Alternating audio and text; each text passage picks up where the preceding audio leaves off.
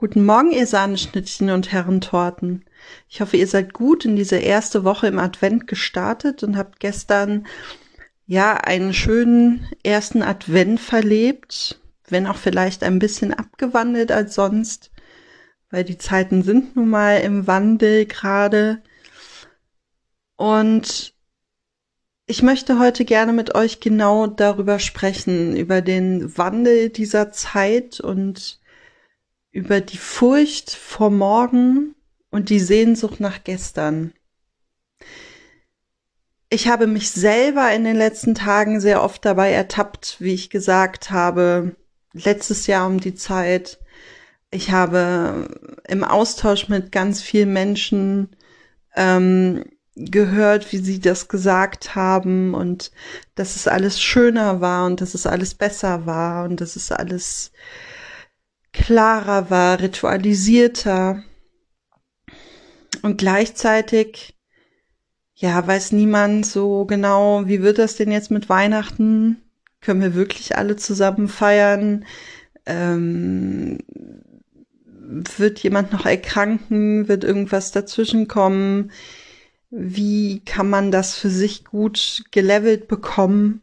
Und deswegen habe ich heute die Folge genannt, Furcht vor morgen, Sehnsucht nach gestern. Und ich frage mich gerade, was ist mit der Gegenwart? Also in diesem ganzen Gewühl, in diesem ganzen Durcheinander, in diesem ganzen Chaos tatsächlich, haben wir so diesen Spagat zwischen dem Gestern, was noch viel besser war, und dem Morgen, was so noch mit Furcht und Angst und Ungewissheit behaftet ist. Und vergessen tatsächlich das Hier und Jetzt.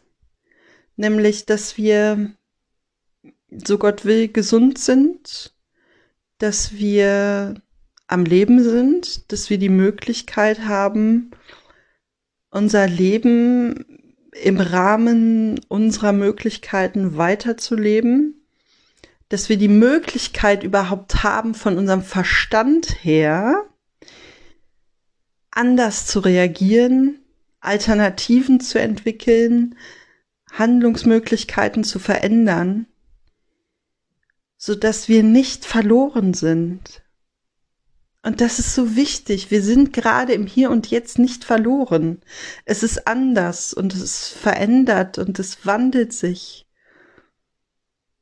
Aber wir haben die kognitiven und emotionalen Fähigkeiten mitzugehen und uns umzustellen und das Beste aus dieser Situation wirklich zu machen. Und manchmal ist es einfach nur so ein Satz, der dahergesagt wird. Ich mache das Beste aus der Sache.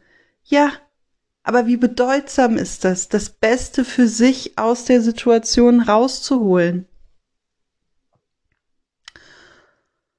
Und das Gestern ist immer schöner, idealer, perfekter in der nachempfundenen Wahrnehmung. Also ich habe immer das Gefühl, dass die Menschen und ich schließe mich da nicht aus, dass gestern immer ein bisschen als idealer darstellen, besonders gerade wenn es dann in dem Moment nicht so läuft, dann war es gestern natürlich alles viel besser und viel schöner und perfekter. Ähm ich schubse dich mal gerade ins Gestern und in dein Empfinden und vielleicht merkst du, dass es gestern gar nicht so perfekt war, so großartig, wie du es dir gerade vielleicht zusammen denkst und wünschst. Und dass das Morgen, ja, was ist mit dem Morgen? Ne? Also ich glaube tatsächlich, dass uns in dieser Zeit jetzt bewusst wird, dass wir das Morgen nicht in der Hand haben. Wir haben das morgen noch nie in der Hand gehabt. Wir hatten das Gefühl, wir haben es fest im Griff. Wir hatten das Gefühl, wir haben es unter Kontrolle und wir können es planen. Und wir sind mit diesem Gefühl der Selbstsicherheit und der Macht durch die Welt gegangen. Und auf einmal haben wir das Gefühl, dass wir ohnmächtiger werden, dass wir machtloser werden, dass wir planlos sind. Und dabei ist die Zukunft immer ungewiss. Keiner weiß, was im nächsten Moment passiert. Niemand. Ich auch nicht. Und bei uns im Rheinland sagt man, bis dahin löw noch viel Wasser der Ringe raff. Äh, oder auf Hochdeutsch, bis dahin ist noch viel Wasser den Rhein heruntergelaufen. Ähm, es passiert einfach noch ganz viel bis zum Morgen, bis morgen, bis, bis übermorgen, bis über übermorgen. Es passiert einfach noch so viel. Und wir sollten uns nicht daran aufhalten, uns zu fixieren auf Punkte, so bis da und dahin muss das und das. Diese wenn-danns. Wenn das und das jetzt nicht läuft, dann läuft das und das nicht. Und wenn ich das jetzt nicht erreiche, dann werde ich das auch nicht erreichen. Dass wir uns selber so beschränken. Ja, wir haben gerade Beschränkungen von außen. Politisch, gesellschaftlich. Da kann man jetzt drüber streiten oder nicht, aber ich will da gerade gar nicht drüber streiten, sondern ich möchte einfach dir sagen, dass du noch ganz viele andere Möglichkeiten hast. Und dass es dein Verstand und deine Emotionen sind, die dich beschränken, wenn du es zulässt, dass sie dich beschränken. Wenn du bereit bist, Fantasie zu entwickeln, kreativ zu werden, innovativ zu werden und dich wirklich in diese Situation zu begeben und zu sagen, okay, das ist jetzt hier der Wandel aber ich habe andere Handlungsalternativen. Ich habe andere Möglichkeiten, mit Situationen umzugehen. Und wir werden sowas von reich beschenkt durch diese ganze moderne Technik. Ich muss sagen, ich habe die Technik, ja, ich verfluche sie manchmal so ein bisschen, weil manchmal ist mir das einfach zu viel. Aber in diesen Zeiten jetzt gerade, ähm, finde ich das so genial, dass man weltweit Kontakte halten kann und die Menschen sehen kann äh, auf dem Display. Und ja, es ist was völlig anderes, als wenn der Mensch neben dir sitzt. Ich weiß das sehr gut. Ähm, und ich weiß auch, wie groß die Sehnsucht nach Menschen ist, die ja in anderen Ländern gerade leben und die man einfach jetzt ja schon über zehn Monate oder so nicht mehr gesehen hat. Aber dass wir überhaupt die Möglichkeit haben, Kontakt aufrechtzuerhalten, dass wir kommunizieren können, dass wir die Menschen, die uns nahestehen und doch so weit entfernt sind, dass wir sie auf dem Laufenden halten können, dass wir Updates machen können mit den Leuten und wissen, was passiert bei denen. Und das sind so diese Möglichkeiten, die uns nicht mehr einschränken wo wir uns nicht mehr beschränken. Ja, wir können Menschen gerade nicht umarmen. Nicht jeden Menschen, den wir gerne umarmen wollen würden. Aber ein Freund von mir, der sagt es immer so schön, dann umarme ich die Menschen mit Worten. Und auch das ist eine Handlungsalternative, eine andere Möglichkeit, dem Menschen nahe zu sein. Und wenn du weißt, dass du diesen, diesen Koffer, diesen Baukasten mit Alternativmöglichkeiten bei dir trägst, wie sieht es denn dann aus mit dem Morgen? Ist es dann wirklich noch so dunkel und so furchtbar und so angsteinflößend?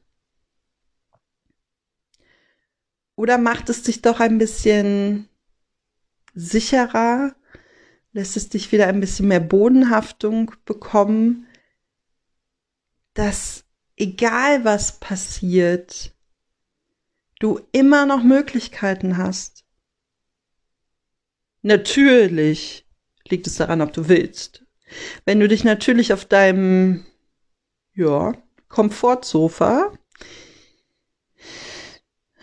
begibst und sagst, nein, hier bleibe ich und das ist alles doof und ich verschränke mich und ich beschränke mich und ich will das alles nicht, dann kann ich dir auch nicht helfen. Dann ist der handlungsalternativen Koffer bei dir nicht so ganz gut aufgehoben. Wenn du aber bereit dazu bist und zu sagen, okay, ich packe es an und ich mache mich bereit und ich versuche mich positiv aufzuladen für diese nächste Zeit. Mit ganz viel positiver Energie. Ich versuche so viel von dieser Vorweihnachtszeit an Schönem mitzunehmen, was irgendwie möglich ist was anders ist dieses Jahr, was im Wandel ist, was veränderbar ist, was verändert ist. Aber es soll uns nicht daran hindern, uns zu freuen. Und es ist so wichtig, dass du dich umschaust im Hier und Jetzt, dass du gerade dich umschaust und siehst, wie viele Lichterketten vielleicht noch hängen, leuchtend, weil morgens früh ist und es noch dunkel ist. Und wie die Kinderaugen funkeln, wenn sie diese Lichter sehen. Und wie schön es ist, Plätzchen zu backen. Und so viele Kleinigkeiten, die wir vielleicht besonderer jetzt erleben, die aber immer schon besonders waren und an die wir uns halten können. Und falls sie uns untersagt werden und falls wir nicht die Möglichkeit haben, es so durchzuführen, dann geht's anders. Und es geht immer anders. Und glaub mir, ich weiß, wovon ich rede. Ich habe einige Jahre erlebt, die wirklich anders waren in meinem Leben als alle anderen. Und gerade in diesem Jahr habe ich noch mal sehr viel Wandel und Veränderung durchgemacht und erlebt. Aber ich war bereit dazu. Ich habe gesagt, ich stelle mich den Situationen. Ich kann es nicht beschönigen. Es ist nicht alles gut gerade. In der Welt, in der Gesellschaft, im Außen und vielleicht auch bei dir zu Hause im Innern, in deinem näheren Umfeld ist sehr viel Anspannung drin. Aber ich habe mal in einem Podcast davon gesprochen, dass du die gute Nachricht für die Welt sein kannst und dass du die Freude sein kannst und dass du derjenige sein kannst, der die Freude bringt Und deswegen möchte ich dich einladen, achte auf das Schöne, achte auf die Zwischentöne. Und ich verspreche dir, du wirst Erfahrungen machen, die dir vielleicht völlig neu sind, weil du deinen Blick noch nie so darauf gerichtet hast. In diesem Sinne wünsche ich dir eine gute erste Adventswoche vergiss nicht, du hast deinen alternativen Baukasten für alles, was irgendwie gerade nicht möglich ist, anders möglich zu machen, immer bei dir.